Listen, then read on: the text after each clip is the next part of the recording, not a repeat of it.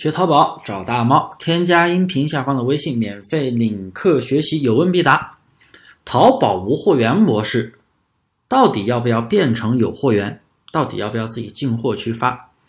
很多新手朋友啊问过我这个问题，也包括我的一些学员。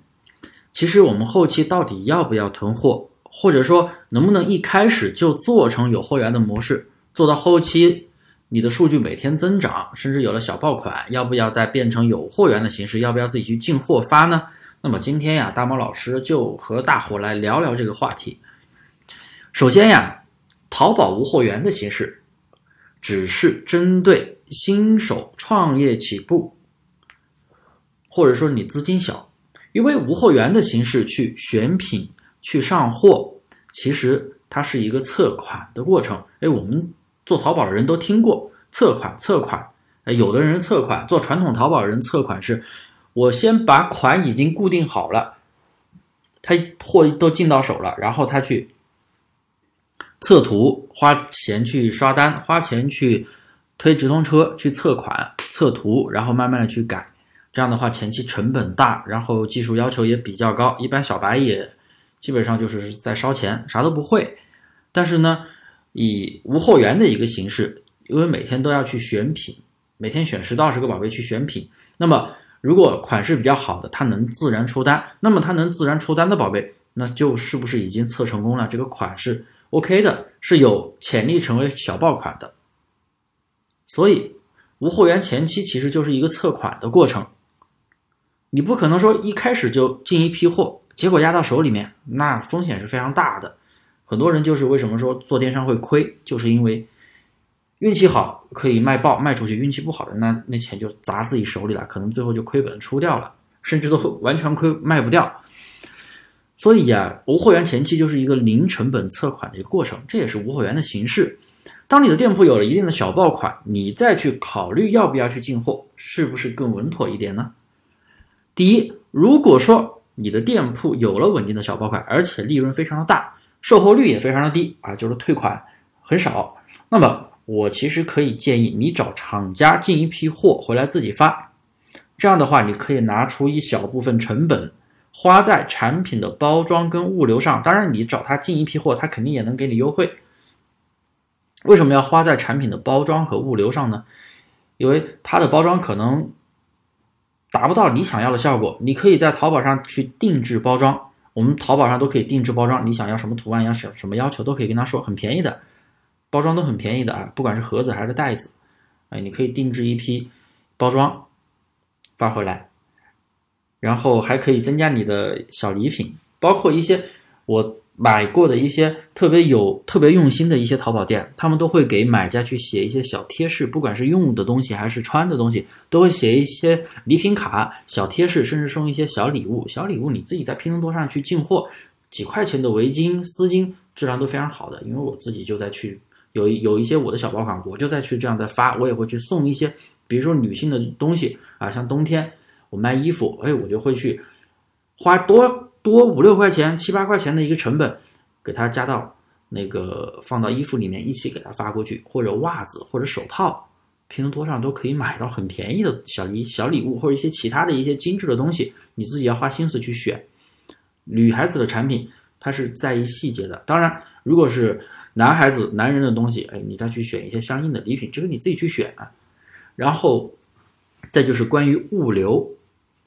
啊，肯定是用顺丰了，这样可以提升不少买家的购物体验。特别是啊，春节期间，很多厂家放假不发货了，这个时候你进一批货回来自己发，而且你发顺丰，发顺丰特惠就可以了。普通价格是十八块钱发全国啊，除了偏远地区，十八块钱起步价。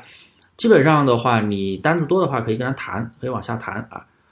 然后过年期间你的转化率一定是特别高的，人家都发不了货，你不仅能发货，还能发顺丰，是不是？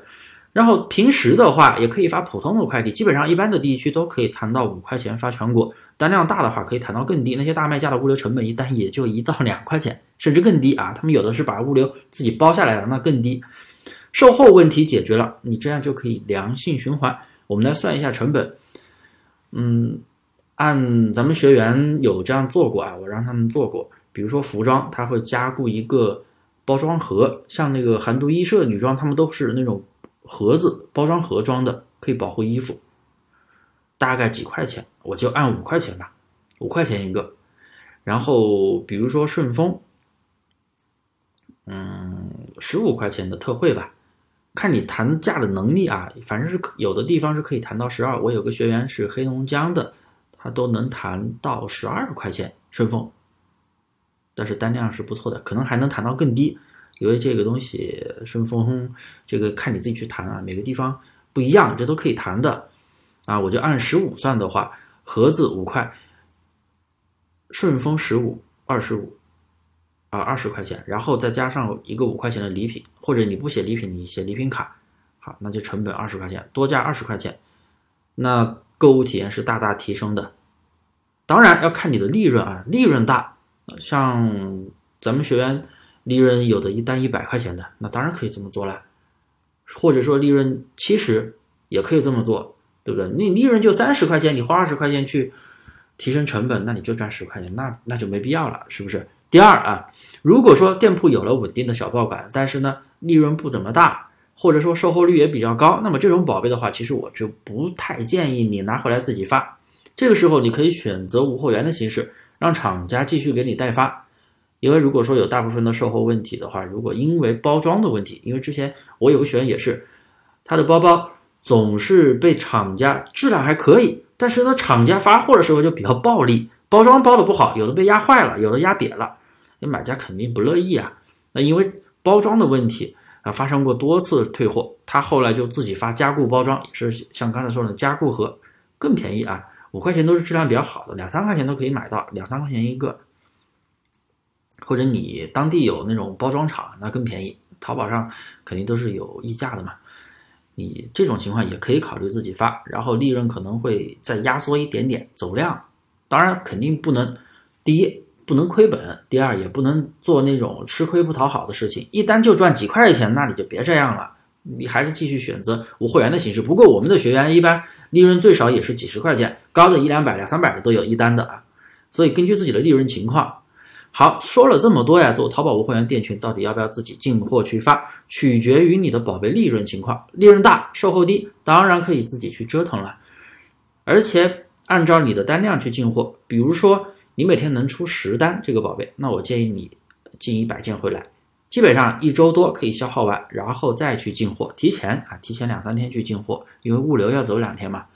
不要一下子进太多，毕竟未来的事情谁都说不准，你别说一下子干一千个，干两千个啊，不要这样。当然有钱任性无所谓，我也只是站在一个小卖家的角度去讲，毕竟谁的钱都不是大风刮来的。总之，不论自己进货还是无货源的一件代发，怎么利润大？怎么方便就怎么来，最终的目的都是一样的，咱们把店铺做好，收入提升才是王道。